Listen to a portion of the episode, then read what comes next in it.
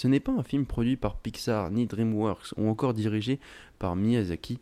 Pourtant, notre histoire se déroule au pays du soleil levant, dans un village reculé où la culture du sumo règne en maître, en rivalité constante avec le village voisin, le village des samouraïs. Malgré une malédiction qui a plongé la région dans l'obscurité, un jeune homme se démarque par sa maigreur. Ridiculisé, moqué par ses camarades de classe et par le village tout entier, il se sent abandonné malgré l'amour que lui porte sa famille. Déterminé à changer son destin, il décide de fuir sa terre natale pour affronter le légendaire Yeti des montagnes, une créature redoutable qui hante la région depuis des générations. Ayake parviendra-t-il à surmonter sa propre faiblesse physique face à la puissance terrifiante du grand Yeti? Pour découvrir les secrets de cette terre reculée, écoutez l'épisode 7 des Enculeurs de mouches, Ayake, la quête du soleil.